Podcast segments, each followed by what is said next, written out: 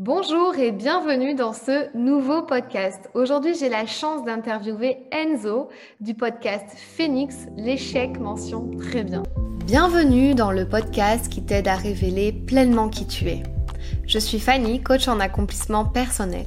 Ma mission est de t'aider à gagner confiance en toi, en estime de toi, à gérer ton stress et tes émotions, mais aussi à vaincre tes peurs pour passer à l'action. Chaque semaine, j'aborde des sujets dans le développement personnel qui t'aideront à t'épanouir et à révéler pleinement ton potentiel. Dis-toi que tout est possible. Il suffit juste d'y croire.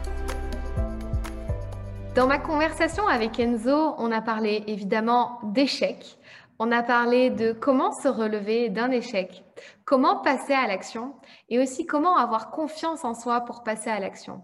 Comment avancer, comment se relever tout simplement et faire preuve de courage et se dire, OK, à partir d'aujourd'hui, comment je me motive pour avancer, passer à l'action et surtout me relever de mon échec. On a fait une grosse conversation autour de ça. Je lui ai posé plusieurs questions autour de l'échec, de la confiance en soi et également de la révélation, puisque ce podcast parle de se révéler, de révéler pleinement son potentiel. Je laisse place à ma conversation avec Enzo. Salut Enzo. Hello Fanny. Écoute, je suis ravie de t'accueillir sur euh, mon podcast, donc euh, Révèle ton potentiel. Je voudrais savoir si tu peux te présenter en 30 secondes, te pitcher un petit peu pour savoir qui tu es, qu'est-ce que tu fais et euh, me dire un petit peu ce qui t'a amené à devenir podcasteur aujourd'hui. Alors en 30 secondes, donc moi je m'appelle Enzo Colucci, j'ai 27 ans, j'habite à Paris, je suis Head of Sales chez WeHelp qui est une startup d'aide à domicile pour personnes âgées. Donc en gros, je m'occupe de la partie commerciale de la boîte depuis 3 ans et demi maintenant. J'ai un passé plutôt de sportif de haut niveau. J'ai fait beaucoup de sport, j'ai pas mal voyagé, j'ai essayé de toucher à plein de choses dans la vie, euh, plein de métiers différents, dans plein de secteurs différents. Et il y a maintenant un peu plus d'un an, comme tu l'as dit, donc j'ai lancé un podcast qui s'appelle Phoenix l'échec mention très bien parce que c'est une thématique qui me tenait particulièrement à cœur parce que j'ai l'impression d'avoir rencontré plein de fois l'échec dans ma vie et que je pense m'en être à chaque fois relevé et que je suis certainement pas le seul dans cette situation. Donc je voulais en parler. Le podcast, c'est un média qui qui montait pas mal, en tout cas à ce moment-là, qui monte encore, donc avec un format audio facile, je pense, à faire. Je me suis dit que ça ne allait pas être en tout cas un projet euh, impossible, euh, qu'il fallait que je me lance, et puis voilà quoi. Ok, super. Timing tenu, bravo. Euh, alors du coup, moi j'aime bien bon, poser des questions pour se connaître un peu plus. Donc, euh, je voudrais savoir la première question, si tu devais citer trois choses positives qui t'arrivent en ce moment, ça serait lesquelles? Et eh bah, du coup, je vais teaser et ça va, ça va rejoindre un peu ma présentation. En fait, euh, je l'annonce du coup officiellement là-dessus. Je, démissionne de chez WeHelp après trois ans et demi de bons et loyaux services dans une boîte qui me tient absolument à cœur et pour laquelle je serai toujours un ambassadeur. En fait, on est venu me chercher pour un autre projet. Et du coup, bah, j'ai beaucoup de gratitude pour le fait qu'on soit venu me débaucher pour un, projet aussi énorme dont je ne peux pas encore trop parler maintenant, mais qui est dans le secteur de la restauration et d'un nouveau système de paiement. Donc, beaucoup de chance, du coup, de, faire partie de cette nouvelle aventure. J'arrive à passer beaucoup de temps avec euh, mes proches, mine de rien, même s'il y a le confinement, j'arrive à voir quand même régulièrement ma mère, euh, ma copine, euh, mes amis. Donc, il y a quand même ce besoin de se ressourcer en ce moment, je pense, qui est important sans euh, braver les lois et faire n'importe quoi, mais ne serait-ce que voir quand même ses proches. En ce moment, je trouve que c'est hyper important. Et euh, une autre belle chose qui m'arrive, j'ai pris un appart avec un pote là depuis, donc ça fait un peu plus longtemps, ça fait depuis euh, Noël, mais en tout cas, voilà, j'ai une super coloc avec un, avec un ami qui est, qui est même plus qu'un pote, hein, qui est un frère. Et du coup, bah, je suis hyper content. On a un super appart là dans le 16e. Trop bien. notre vie et voilà. Bravo pour tous ces, tous ces changements et, et c'est top. Alors du coup, deuxième question, si tu gagnais un million d'euros demain, qu'est-ce que tu ferais? Si je gagnais un million demain, bah, je pense que je les placerais en fait. je pense que je les placerais pour essayer d'en faire des petits, euh, parce qu'avec un million, euh, c'est triste à dire, c'est une somme énorme. Hein. Euh, mais tu vas pas faire des choses incroyables, ça part vite, mine de rien, aujourd'hui, un million. Euh, donc, je pense que je les placerai. Et puis, une fois que j'aurai réussi à faire des petits, euh, en fait, j'aurais peut-être plus besoin de travailler. Je travaillerai vraiment pour moi, je travaillerai vraiment pour des projets, je travaillerai sans doute pour des causes humanitaires. À partir du moment où tu peux te sortir un salaire tous les mois et que tu n'as aucune pression financière, vraiment travailler que pour des projets qui, qui, te sont chers. Faire plaisir aux proches, bien sûr, mais bon, voilà, tu m'aurais dit un milliard, j'aurais dit, ouais, j'achète une maison à ma mère et tout. Voilà, avec un million, je vais pas acheter grand-chose. Mais euh, j'aurais placé, j'aurais placé et je me, je me ferais kiffer après à taffer sur mes petits projets perso. Top, cool, bien. Et euh, une personne que tu admires le plus ah, J'adore cette question. Bah, autour de moi, je dirais, euh, je dirais ma mère. Je pense que j'admire énormément euh, tout le travail qu'elle a fait et la vie qu'elle nous a donnée euh, dans des conditions qui n'étaient pas toujours faciles quand j'étais petit. Donc, elle, je l'admire forcément plus que tout. Et dans le monde pro, il y a un mec que j'adore, c'est Gary Vaynerchuk. Gary V. Lui, je l'admire parce que j'adore ce mec, j'adore sa personnalité, j'adore comment il te rentre dans la gueule à chaque fois qu'il parle, j'adore sa constance, sa persévérance dans son travail, enfin, d'où il part. J'aime beaucoup ce mec. Il est clivant, t'aimes ou t'aimes pas, mais moi j'aime beaucoup ce gars. Ouais, il est génial, il est top.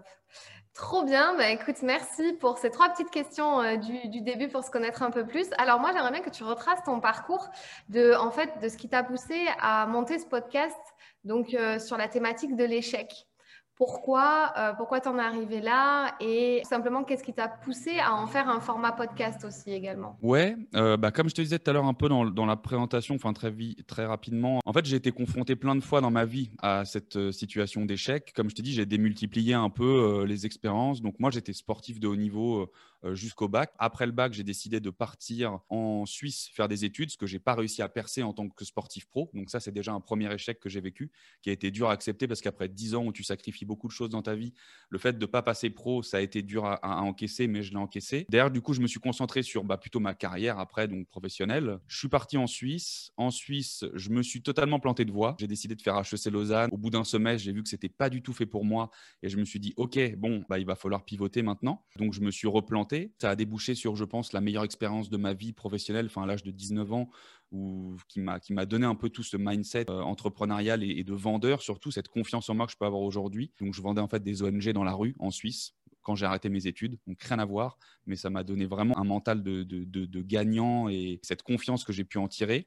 Donc super, super bon rebond derrière. J'ai foiré aussi mon couple après 4 ans, tu vois, de relation. Donc c'est con, mais en fait, on va en parler après. Mais les échecs, en fait, c'est pas que pro. Hein. Les échecs, ils touchent euh, toute notre vie dans tous les domaines euh, depuis toujours. Donc typiquement, j'ai eu aussi un échec amoureux. Derrière, j'ai voulu monter ma boîte après être sorti d'études. Au bout d'un an, je me rends compte avec mon, associé que ça colle plus trop. Donc euh, on préfère couper court après un an de boîte. Et donc là, ça a été peut-être un peu le, le, tournant dans le sens où, OK, je me dis là, ça fait un an que je me donne à fond dans ma boîte. On arrête l'aventure Là, je fais un gros travail d'introspection parce que donc, je vivais en Suisse chez lui, on bossait. Là, je reviens en France, donc un petit moment de, break où je me remets beaucoup en question. Et en fait, je me rends compte que bah ouais, j'ai traversé plein d'épreuves difficiles dans ma vie et que, comme je disais tout à l'heure, je suis pas le seul et que c'est une thématique aujourd'hui qui est peut-être un peu trop tabou. On a tendance à nous mettre beaucoup en avant la réussite sociale, la réussite professionnelle des, des autres au travers des réseaux sociaux aussi beaucoup. Et en fait, il faut juste aller voir le revers de la médaille, tu vois. Il faut aller voir en fait que ça n'existe pas la, réussite linéaire, la réussite constante des gens qui réussissent tout à 100% du premier coup. Ça n'existe pas. Il faut que les gens se sortent ça de la tête.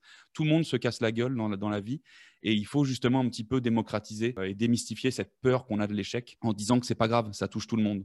Et moi, ce qui m'a donné envie d'en parler, c'est un pote justement que j'ai rencontré quand j'avais ma boîte en Suisse, qui s'appelle donc Réginal Bien-Aimé, qui était l'animateur des Fuck Up Night, qui est donc des événements autour de l'échec en Suisse. J'avais adoré le concept. Tu fais venir trois personnes, souvent des entrepreneurs. Ils ont dix minutes pour te pitcher leur échec avec dix slides, que des photos derrière. Et après, ça part en mode networking avec tout le monde. Et j'adorais le concept. Et Réginal, du coup, c'est devenu un très très bon pote. Et je me suis dit, est-ce que je ferais pas ça à Paris aussi? Parce que lui, il avait la licence pour la Suisse. Est-ce que je ferais pas ça en France? Ça, c'est pas fait pour euh, des raisons, bref. Euh, et je me suis dit, tant mieux, parce qu'en fait, l'événementiel, c'est pas mon truc. Mais j'ai quand même envie de parler de cette thématique-là. Réginald m'avait beaucoup donné euh, cette envie, justement. Et bah écoute, viens, on tente un podcast. Moi, j'écoutais quelques podcasts à l'époque, dont un que j'adore, qui n'existe plus, qui s'appelle Nouvelle École. Super mec. Qui, faisait un super podcast. Et je me dis, bah écoute, moi j'aime l'ambiance qu'il donne, je peux peut-être faire pareil. Et puis je me suis lancé. Ok. Et du coup, alors juste pourquoi tu as choisi le, format podcast et pas par exemple vidéo YouTube ou euh, tu vois ou une autre plateforme? Ouais, ouais, je comprends. Bah, plus simple en termes d'équipement, tu vois, genre ça coûte pas très cher en réalité. Hein. Moi, j'ai investi, allez, 400 euh, balles. Je me suis euh, bien démerdé parce que j'ai acheté ça pendant le Black Friday, genre en 2019. Donc, j'ai payé beaucoup moins cher mon équipement. J'en ai eu pour aller, ouais, 400 euros, un peu moins. Et que si je devais peut-être avoir des, tout un système de vidéo, même au terme de montage, monter de la vidéo, si tu dois avoir, si tu dois couper, etc., c'est beaucoup plus galère. Donc moi, je me dis au début, ça va être beaucoup plus compliqué. Puis même, il faut aussi s'accepter quand tu pars de zéro. Là, aujourd'hui, tu vois, on peut faire des visios, etc. Déjà au départ, en tant que podcasteur, accepter ta voix, c'est pas évident. Mais alors, accepter ta gueule, ça prend encore plus de temps, hein, tu vois, derrière. Donc euh, je me dis bon, on va y aller piano piano, on va y aller en, mode podcast. Et puis c'est moins contraignant. Enfin, les vidéos YouTube, ça explose aujourd'hui aussi, on le voit. Hein. Mais euh, c'est plus facile, en tout cas, d'écouter un format podcast qu'un format vidéo. Un format vidéo, il faut que tu sois posé, il faut que tu sois derrière ton ordi. Euh, un format audio, tu peux le faire en même temps que tu fais autre chose, en même temps que tu cours, en même temps que tu fais de la cuisine, en même temps que tu vas au taf, ce que tu veux. C'est moins contraignant encore, je trouve. Ok, cool. Ben, écoute, euh, c'est un bon format, c'est un format qui est en vogue également. Et euh, du coup, je voulais savoir, parce que tu es en train de, me dire que c'est parti de toi, tes échecs à toi, mais qu'est-ce qui t'a emmené en fait à vouloir interviewer des gens Parce que tu aurais pu faire des thématiques par rapport à toi, un petit peu comme on fait dans le développement personnel, tu sais, on traverse quelque chose, on s'informe vachement sur euh, la thématique et puis après, on en fait soit un podcast, soit une vidéo. Et puis, euh, tu aurais pu peut-être faire pareil en partant de toi et de ton expérience. Qu'est-ce qui a fait que tu t'es dirigé vers euh, les interviews plutôt? Alors déjà, justement, moi, j'estimais que j'avais aucune légitimité aux yeux des autres pour donner des leçons ou pour... et je voulais pas que ce soit auto-centré. Ceux qui écouteront mes podcasts ou si tu l'as déjà fait, euh, j'essaie d'être assez retiré. Moi, la, place, justement, elle est, elle est donnée à l'invité. Si moi, à chaque fois, je parle de moi-je, moi-je, moi-je, moi-je, eh ben, je fais un format tout seul et j'emmerde personne, tu vois. Il y a plein de gens, malheureusement, qui le font aujourd'hui. Je trouve ça dommage d'à chaque fois couper son interlocuteur et de donner son avis, son avis, son avis tout le temps, je, je. Donc moi, c'était plutôt euh, donner de la place aux autres. Si je peux me retrouver dans des invités, ben en fait, c'est souvent le cas parce que la notion d'échec, elle est après, elle est, elle est similaire pour tout le monde. Chacun l'a vécu à sa façon. Et moi, justement, ce que je voulais donner comme approche de, avec ce podcast-là, c'est l'échec, il touche tout le monde, sans exception pour moi, et dans tous les domaines de la vie. Donc moi, j'ai vécu des échecs, comme je l'ai dit tout à l'heure, euh, bah, scolaires, euh, sportifs, entrepreneurial. Euh, j'ai vécu un, échec amoureux, mais il en existe plein d'autres. Tu vois, j'ai eu des gens sur le podcast qui ont vécu des, graves maladies. là, le dernier épisode, le 25, Axel, il était champion du monde de motocross. Il a eu un accident, il est devenu paraplégique. J'ai quelqu'un qui a fait un AVC à 27 ans j'ai quelqu'un qui est anorexique et qui le vit en fait comme une sorte d'échec, tu vois. Et donc je voulais ratisser très large, je voulais montrer à tout le monde que, comme je te disais tout à l'heure, il faut démystifier cette peur de l'échec parce que elle touche tout le monde sans exception. Il n'y a personne qui peut dire aujourd'hui j'ai jamais échoué. Il y en a qui le disent, ils me font marrer d'ailleurs cela, euh, me dire non non, moi j'ai jamais connu d'échec dans ma vie, c'est pas vrai bah, dans ce cas-là, je pense que c'est parce que tu ne sors pas assez de ta zone de confort et que dans ce cas-là, du coup, tu n'évolues pas. Parce qu'en fait, l'échec, c'est un éternel apprentissage. On est obligé de passer par là. Tu peux pas dire que tu t'es jamais planté dans ta vie, dans aucun domaine. C'est pas possible. en tout cas, moi, j'y crois pas. Ouais, ouais, c'est ça. Je suis tout à fait d'accord. Et puis, c'est ça. Les, les gens qui n'ont pas forcément, c'est exactement ce que tu dis, ils sont pas sortis de leur zone de confort. Ils n'ont pas pris de risque, en fait, à un moment donné, pour ne pas vivre, euh, voilà, justement, ce potentiel échec et cette potentielle peur de l'échec qui, au final, reste une peur. Hein. donc, euh, faut remettre les choses après à leur place. Et bon, je le dis évidemment euh, en coaching beaucoup, hein, ça reste des peurs. Et puis en fait, euh, ok, quand on le vit, quand on se confronte à ça, au final, euh, on voit bien qu'on en, on en ressort en fait. Alors après, certes, ça c'est des leçons de vie. Certes, on, a souffert sur le moment, mais en fait, c'est des leçons et c'est que bénéfique. Alors, moi, tu sais, mon podcast, il s'appelle Révèle ton potentiel. Et puis, mon coaching, c'est Révélation. Donc, j'ai tout ce truc autour de se révéler, la révélation. Et pour toi, en fait, j'ai l'impression que c'est un peu ça aussi, cette idée de podcast qui est née. C'est un peu te dire, OK, bah, en fait, c'est ouais, c'est normal que je devais faire ça, quoi. je devais en arriver là. C'est un peu comme une révélation. Qu'est-ce que tu peux me dire autour de, de ça? Est-ce que euh, tu es en train aussi de te révéler, toi, en tant que personne, à travers ton podcast? Ça résonne comment en toi quand je te parle de révélation? Ouais, c'est une bonne question. C'est une très bonne question. Je pense que oui, ça me permet aujourd'hui, encore une fois, pareil, de développer davantage encore de confiance. Au début, c'était très dur, tu vois, de lancer son podcast, d'être confiant sur la ligne édito, sur les invités. Euh, j'ai passé des premiers mois compliqués où j'étais en flux tendu, il me manquait un épisode. Enfin, deux semaines après, j'avais personne.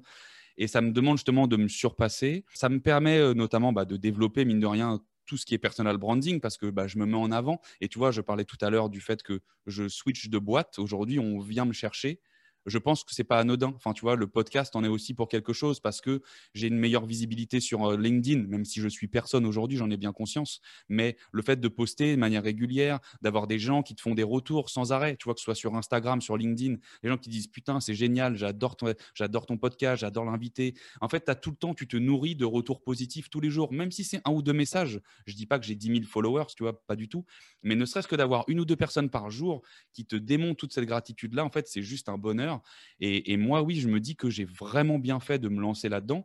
Le podcast, je ne sais pas si je le continuerai encore longtemps. Moi, au début, je me suis dit, je vais faire 50 épisodes. C'était mon objectif. Je fais 50 épisodes, ça me donne au moins un, ouais, un objectif concret que je visualise. On verra à ce moment-là, est-ce qu'à 50, j'ai envie de continuer ou pas mais au moins je me donne le droit d'arrêter aussi, parce que c'est important de, se donner le droit d'arrêter les choses quand on le sent. Et du coup, ouais, enfin, non, je suis trop heureux d'avoir lancé ce podcast-là. Je sais pas, c'est une révélation. Euh, l'avenir nous le dira. Pour l'instant, je pense que c'est encore que le début, parce que ça fait, tu vois, un peu plus d'un an.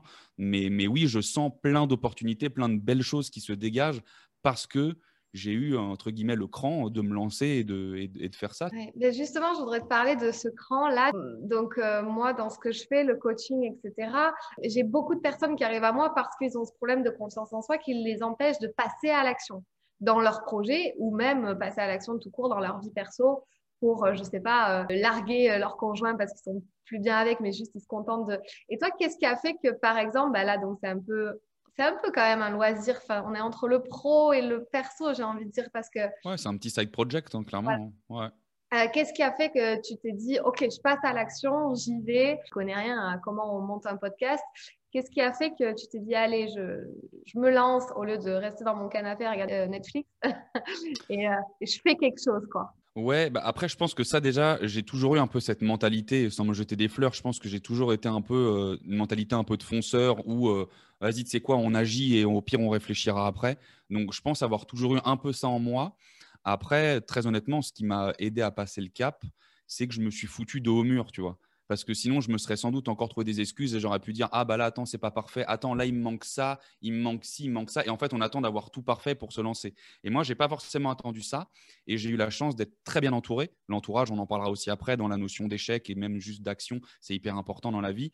Je suis hyper bien entouré parce que tu vois, quand j'ai dit que j'avais acheté mon matos euh, sur Amazon, donc euh, le Black Friday, là, bah, du coup, je m'en suis, mis pour 400 balles. Je me dis, bon, bah, maintenant, mon gars, euh, tu as acheté ton matos, tu n'as plus trop le choix. Et j'ai un de mes meilleurs potes, pareil, lui qui monte un peu des sites web, etc.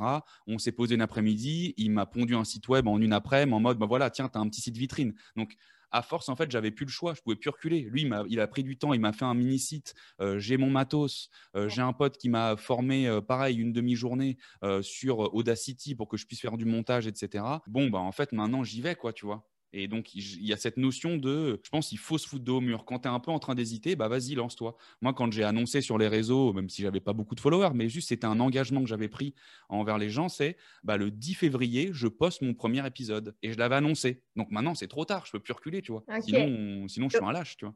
Donc, tu aimes bien te, te, faire des mini-challenges comme ça, en fait, qui te mettent dans le, dans le truc, quoi, dans la réalité. Et ce serait quoi ton conseil, justement, par rapport à ça, à quelqu'un qui est tout le temps en train de procrastiner, qui euh, qui dit oui, je le ferai plus tard, quand j'aurai les compétences, quand je saurai, quand je maîtriserai. Quel serait ton conseil là juste aujourd'hui euh, que tu pourrais partager? Bah, Il y en aurait un peu deux, entre guillemets. C'est que le premier, c'est qu'il faut se lancer, quoi qu'il arrive. Le premier pas, rien ne sera jamais parfait du premier coup. Moi, tu écoutes mon premier épisode, d'ailleurs, qui me fait mal au cœur, parce que c'est avec Réginald, dont je parlais tout à l'heure. C'était symbolique pour moi que ce soit l'épisode 1 avec lui, qui m'a donné cette envie de parler d'échecs.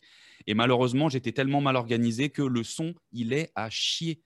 Réginald, il est génial, il parle super bien. Et malheureusement, on l'entend très mal. On était à distance. Moi, j'étais pas assez préparé. Tu regardes mon épisode 1, c'est, entre guillemets, en termes de son, c'est pourri. Et tu regardes mon épisode 25, ça n'a rien à voir. Il faut arrêter de se comparer entre un mec qui est là depuis, je sais pas, 3-4 ans, admettons qu'il fait du podcast depuis 3-4 ans, et toi qui démarres. Ce sera jamais aussi bien que lui à son année 4. Ça n'existe pas, ça. C'est pas possible.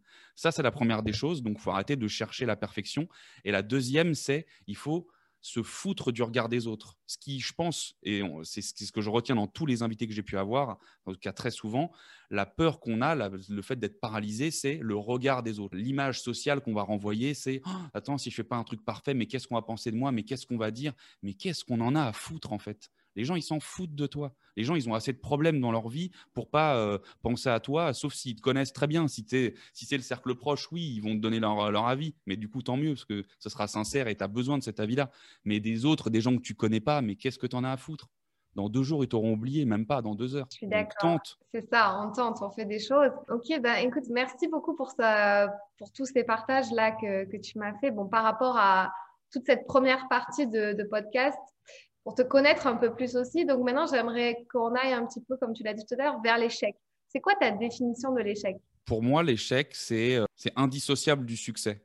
C'est-à-dire que ce sont les deux faces d'une même pièce, comme je dis toujours. C'est vraiment euh, un moment où on force la remise en question et ça te permet pour moi de, de, recommencer à zéro, mais avec des meilleures bases. En fait, c'est indispensable aujourd'hui l'échec. On est obligé de passer par là, comme je disais tout à l'heure. Si tu veux vraiment apprendre, si tu veux sortir de ta zone de confort, si tu veux évoluer, il faut que tu te prennes les pieds dans le tapis. C'est pas grave en soi. Ce qu'il faut retenir, c'est que l'échec, c'est pas une fin en soi, justement. Tu as deux façons de réagir à un échec. C'est soit tu te mets en boule et tu pleures toutes les larmes de ton corps et tu restes là et tu restes statique, ou alors tu relèves la tête et tu avances. Et tu dis, OK, bon, bah là, je me suis planté, mais c'est pas grave, je continue, tu vois.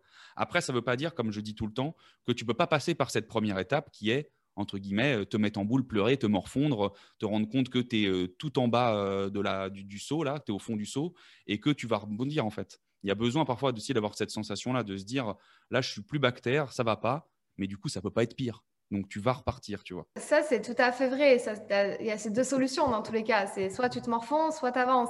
Mais pour ces personnes qui se morfondent, ils n'arrivent pas à se relever, ils n'arrivent pas à se dire, avoir, tu vois, le, le positif ou même se dire, OK, j'avance, je passe à autre chose. Quel serait ton meilleur conseil ou qu'est-ce que tu dirais à ces personnes-là qui diraient, mais en fait, euh, ou tu sais, toutes ces personnes qui ont des croyances ou qui te diraient, bah, de toute façon, c'est plus facile pour toi, ou tu vois, toutes ces personnes qui se disent, ouais, bah, de toute façon, euh, moi, j'ai connu l'échec, je suis pas fait pour ça, ça marchera jamais, ou je suis pas fait pour être en couple, ou tu vois, enfin, toujours mhm. que des trucs, enfin, c'est des croyances limitantes, hein, on est d'accord. Mhm. Mais mhm. qu'est-ce que tu dirais à ces personnes qui ont vraiment du mal à vraiment passer à autre chose? En fait, si, tu veux, il y, a, il y, a, ce temps du rebond qui existe en fait pour tout le monde, tu vois. Il y a ce temps du rebond, euh, si tu veux, pour rebondir après un échec, ça peut prendre plus ou moins de temps, dépendamment de toi, ton degré de sensibilité, de comment tu as vécu l'échec, de, de, ton éducation, de ta vie, de tout ce que tu veux.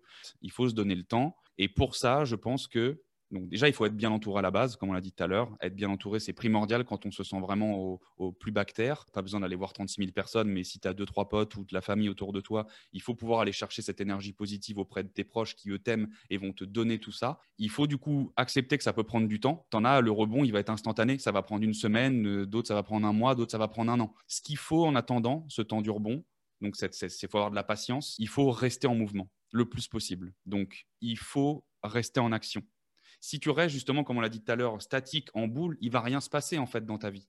Il va rien se passer. Tu vas rester à, l'instant zéro. Que si tu fais même ne serait-ce qu'un pas tous les jours, tu vois, genre un petit peu plus tous les jours, et bah à la fin, c'est là où tu vas te rendre compte que une opportunité va arriver, que en fait, t'es pas si horrible que ça, que t'es pas une merde et que t'es pas tout ça. Tu vois ce que je veux dire? Mais pour avoir cette connexion qui se fait, si tu veux, dans ton cerveau, il faut tenter des choses il faut rester en mouvement en permanence. Ça passe par n'importe quoi. Ça passe par euh, ne serait-ce que sortir de chez toi, tu vas prendre l'air. Ça passe par euh, lire si tu aimes lire. Ça passe par euh, faire du sport si pour toi le sport c'est important. Mais il faut trouver en, tout cas quelque chose de positif et une constante dans, dans, cette action positive, tu vois.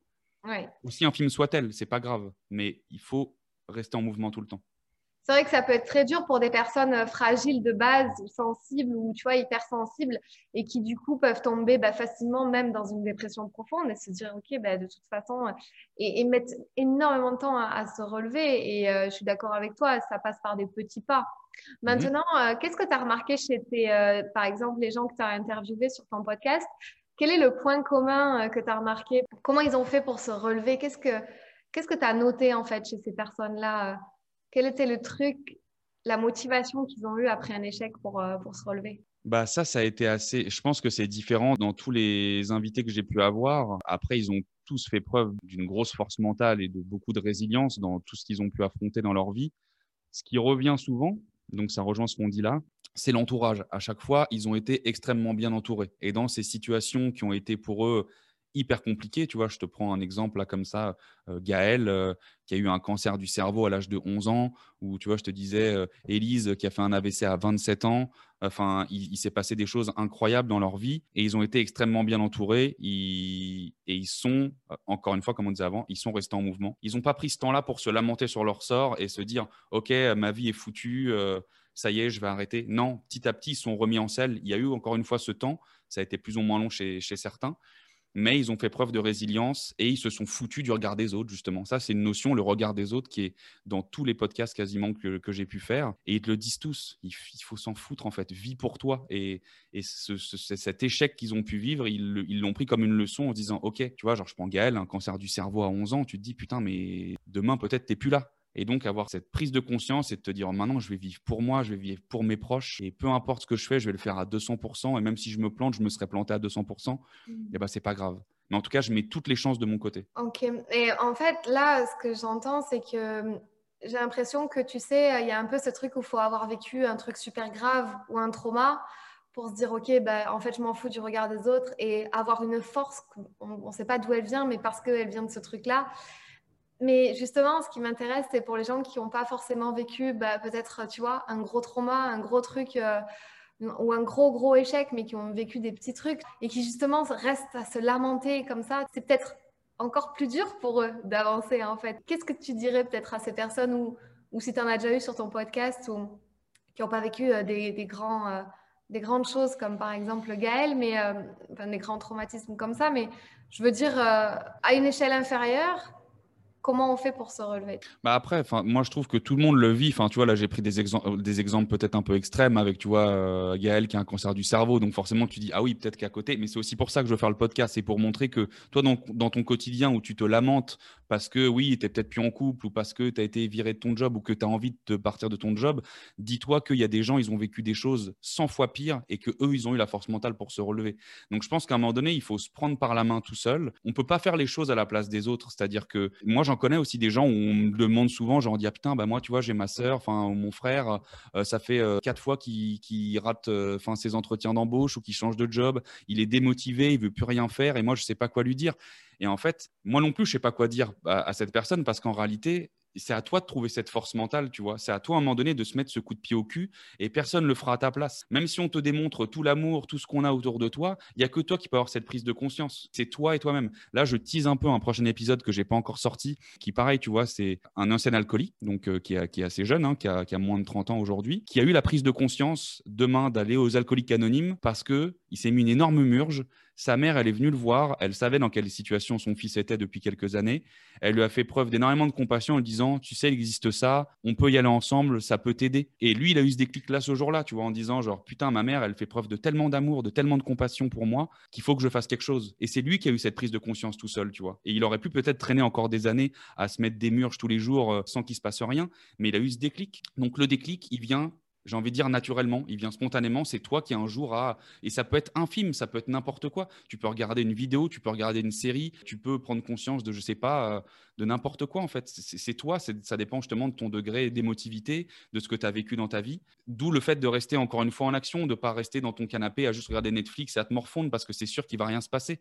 Mais euh, tente des petits trucs, vois des gens, ouvre-toi en fait juste, même si c'est dur. Je sais qu'il y a des gens, ils vivent des échecs et pour ça que oui, il y a un degré peut-être, mais tout le monde en vit en fait. Il faut juste passer à autre chose et il faut juste rester en action et il faut pas se morfondre. La vie, elle est trop courte et justement, il faut pas attendre qu'il se passe quelque chose de grave dans ta vie pour prendre une décision. Moi, je prends un exemple là très, euh, très récemment, j'ai un de mes meilleurs potes, il vient de perdre sa maman, tu vois, genre à une soixantaine d'années. Et ben là, tu vois, pareil, ça m'a mis une, m'a ça m'a mis une droite. Je vais pas dire une claque, ça m'a mis une droite là au mois de mars où je me dis putain, mais la vie, elle est tellement courte. T'imagines cette nana là Moi, je la connaissais très bien, sa maman, hygiène de vie irréprochable, une maman en or, une femme en or elle a juste pas eu de chance à la loterie de la vie parce qu'elle a tiré un cancer et ça a été foudroyant. Et nous, en fait, on se morfond, tu vois, tous les jours et en fait, on n'a pas le temps. On n'a pas le temps de se morfondre. Louri, l'épisode 21 le disait très bien dans mon podcast. Louri Lag, qui est un explorateur incroyable, il a une vie de fou, lui, c'est un génie ce mec-là aussi. Et il le dit, moi, j'ai pas le temps pour les problèmes. J'ai pas le temps. La vie, elle est trop courte. Et j'adore cette mentalité-là. On n'a pas le temps de se morfondre. Donc, tu es en train de me dire qu'en fait, pas besoin forcément de vivre euh, un grand, grand échec ou, ou, avoir un gros traumatisme pour avoir cette force de se relever parce qu'au final, on peut avoir la même force que ça soit. Euh, Bien sûr. Toi, tu fais vraiment preuve de, de ça, quoi. Tu as vraiment un truc fort où tu as envie de bah, te dépasser, évoluer, avancer. Et, euh, donc, tu es en train de dire pas forcément obligé de vivre quelque chose de. Mais oui, tu n'es pas obligé d'avoir un cancer, tu n'es pas obligé de, perdre l'usage de tes jambes. Euh, tu peux juste vivre une séparation euh, amoureuse difficile et le vivre comme un énorme échec. Enfin, moi, je l'ai aussi vécu comme ça, tu vois. Et mais c'est pas grave, je m'en suis relevé. Aujourd'hui, euh, voilà, je suis de nouveau en couple, ça se passe très bien. J'ai appris beaucoup de choses, tu vois. Si on, on parle souvent, et tout à l'heure, tu peux donner des exemples là-dessus, des gens qui sont en couple et qui se séparent. Et ben voilà, écoute, c'est comme ça. Tu as appris sur toi, tu as appris sur les relations homme-femme, tu as appris qu'il fallait peut-être pas ça dans ta vie et que ça, c'était hors de tes limites et que voilà, tu vas recommencer autre chose et que tu rencontreras quelqu'un et ça prendra peut-être du temps, ça prendra peut-être 1, 2, 3, 4, 5 ans, euh, comme ça pourra prendre quelques mois, tu sais pas. Mais si tu restes chez toi encore une fois à rien faire, tu rencontreras personne, ça c'est sûr. Parce que la femme ou l'homme de ta vie, il va pas toquer à la porte euh, hyper saillant en robe de chambre en mode euh, salut, c'est moi le nouveau, tu vois. Genre bah non, c'est à toi d'aller voir où se trouve cette personne, tu vois. On est d'accord. Oui, en fait, comment ils font pour te pour se livrer J'ai l'impression que tu as vraiment des pépites à chaque fois dans tes podcasts. Donc comment ils font pour se livrer ou pour euh, dire vraiment la phrase ou le truc qui, waouh, tu te dis, ouais, là, là j'ai réussi mon podcast. Comment tu arrives un petit peu à mettre à l'aise tes, invités? Alors, moi, déjà, j'essaie toujours de. Je fais toujours un premier call euh, avant avec euh, mes invités, genre d'un petit quart d'heure, histoire de voilà, leur présenter le concept un peu plus en détail, d'être sûr que eux, ils ont vraiment envie de passer dedans, d'avoir un petit extrait de leur histoire sans trop, parce que moi, j'aime bien que ce soit spontané. Donc, j'aime bien presque parfois découvrir en même temps que les auditeurs l'invité. Donc, euh, je ne leur demande pas trop à chaque fois au téléphone, mais j'essaie aussi de déceler, savoir si la personne, elle est quand même un peu punchy ou euh, est-ce qu'elle est euh, très monocorde quand elle parle Et c'est sûr que là, je ne vais pas prendre cet invité pour mon podcast. Donc, forcément, ça déjà, j'essaie de le déceler un peu en amont.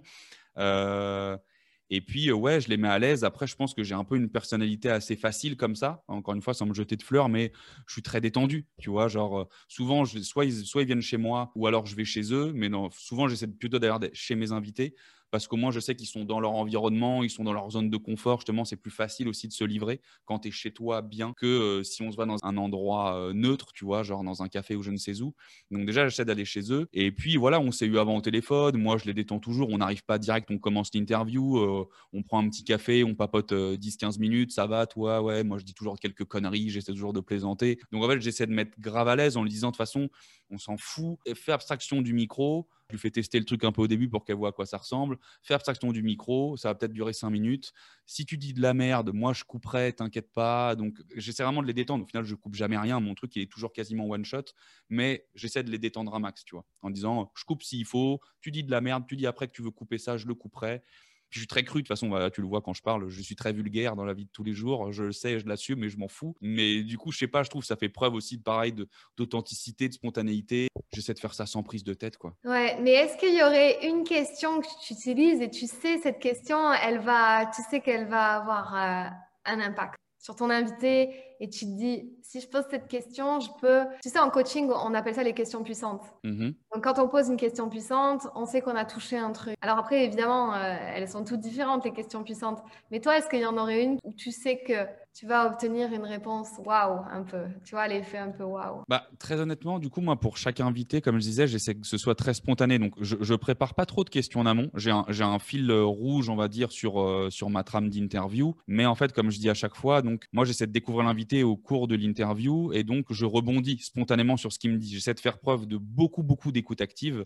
quand on est euh, face à face, je le regarde dans le blanc des yeux, je, limite je cligne pas des yeux pendant euh, trois quarts d'heure le temps qu'on enregistre, que je suis, j'essaie de m'imprégner totalement de ce qu'il dit et de me plonger dans son histoire. Il y a peut-être une question aussi, enfin qui est un peu peut-être cliché, mais que moi j'aime bien poser souvent en, fin d'interview, c'est en gros, bah, quel conseil tu donnerais à ton ancien toi? À ton toi de l'époque quand tu as été confronté à euh, cette situation où tu pensais ne jamais t'en relever Qu'est-ce que tu diras à ton toi? Comme là, j'ai eu, je, pense ça, j'ai Axel, le dernier épisode. Euh, il a perdu l'usage de ses jambes après un accident de motocross au championnat du monde en Lettonie. Il était dans sa chambre d'hôpital. Je lui dis voilà, qu'est-ce que tu dirais à Axel là, à ce moment-là où il pensait que tout était fini et où il ne remarcherait plus jamais? Et là, du coup, tu sais que il y a une phrase ultra puissante qui va sortir, il y a un recul sur les choses parce que ça se passe des années après et, et oui, il apporte une telle maîtrise enfin, que ouais, c'est génial. Enfin, cette question, j'aime beaucoup. Ouais, elle est top. Ouais, elle est, elle est super. Et justement, si je devais te la poser maintenant, quel conseil tu, euh, tu donnerais à, l'ancien Enzo euh, quand il était au fin fond, euh,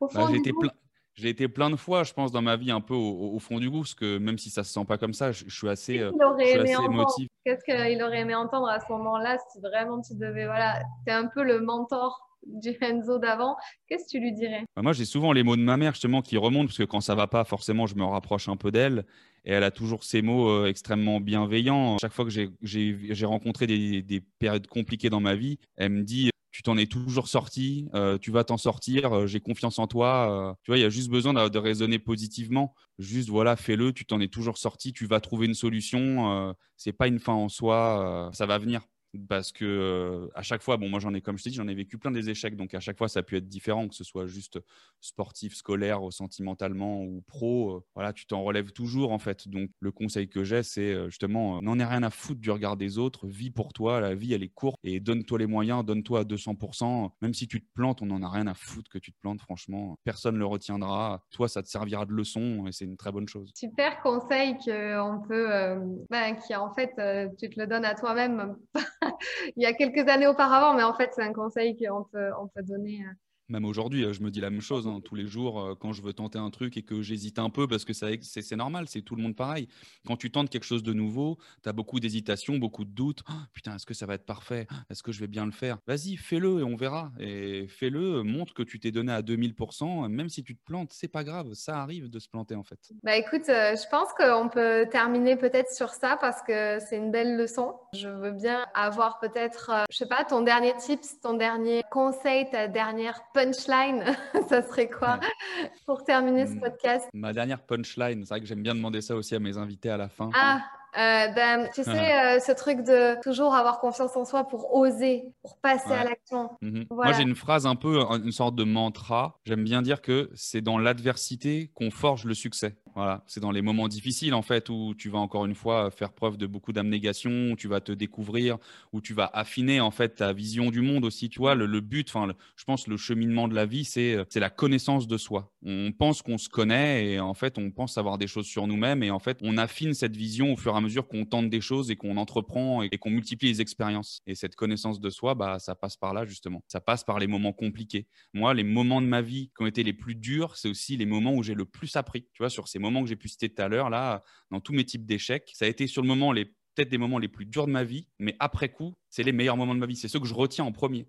Parce que c'est là où j'ai pu passer un certain cap et switcher totalement, partir dans une autre direction qui aujourd'hui me, bah, me sert totalement en fait. Donc heureusement que j'ai vécu ces moments-là. Bah, écoute, merci beaucoup. Et euh, dis-moi, euh, là, tu en es à, combien d'épisodes euh, sur ta chaîne? On est à 25 épisodes là. Donc à la moitié du projet pour l'instant, on verra. comme j'avais dit, ce serait 50 épisodes, donc on verra à ce moment-là. Mais là, j'en suis ouais, à 25. Le 26e sort mardi 20. Mardi 20 avril, ce sera le, 26e épisode. J'aurai un épisode un mardi sur deux. Un mardi sur deux, super. Et est-ce que tu recherches des gens Si jamais, bon voilà, on, nous écoute ici, est-ce que tu recherches des gens Explique un petit peu juste Comment tu fais pour faire ta, recherche? Ouais, toujours. Bah, en fait, maintenant, le podcast a pas mal évolué. Donc, euh, au départ, c'est moi qui allais forcément chercher des invités. Maintenant, euh, j'ai des gens qui me contactent directement par mail, par, directement sur euh, la page Instagram de, donc, du, podcast Phoenix. Moi, je suis ouvert à tout. Il y a plein de gens qui, ou sur LinkedIn directement, les gens me contactent. comme je dis, on fait toujours un premier call. J'essaie juste, c'est de pas avoir trop de redondance dans les échecs qui ont pu être cités lors, lors des différents podcasts. Mais sinon, moi, je suis toujours ouvert. Là, j'ai un call aujourd'hui, tu vois, à 17h avec une personne euh, qui a lui eu euh, une leucémie, euh, tu vois, qui traverse ça depuis pas mal d'années. Je trouve ça hyper intéressant. On fait un premier call pour voir comment ça pourra se passer, s'il a, a bien envie de passer dessus. Je suis toujours ouvert aux discussions. Donc, les gens qui n'hésitent pas à me contacter ouais, sur Insta ou par mail, phoenixpodcast at gmail. Puis, on se fera toujours un premier call, voir si ça, si ça le fait. Ok, top. Bah écoute, j'allais te demander où est-ce qu'on peut te retrouver, mais tu viens de le dire, donc surtout sur Instagram. Hein. Ouais, euh, Instagram Phoenix Podcast, LinkedIn euh, Enzo Colucci, euh, puis voilà, c'est déjà pas mal. Hein. Moi, je me concentre sur ces deux réseaux-là. C'était vraiment super intéressant. Je trouve qu'il y a eu pas mal de, de pépites, de bonnes punchlines aussi. Et euh, je te remercie et je te dis bah, à très bientôt. Bah ouais, bah merci pour ton invitation, Fanny. C'était super cool, super bon moment. Plaisir, ouais. plaisir de parler de cette thématique et tout. Donc, euh, donc longue vie toi aussi à ton podcast et ta chaîne. Bah écoute, merci à toi et puis euh, à bientôt. Et bah à bientôt. Ciao ciao Fanny. Ciao ciao.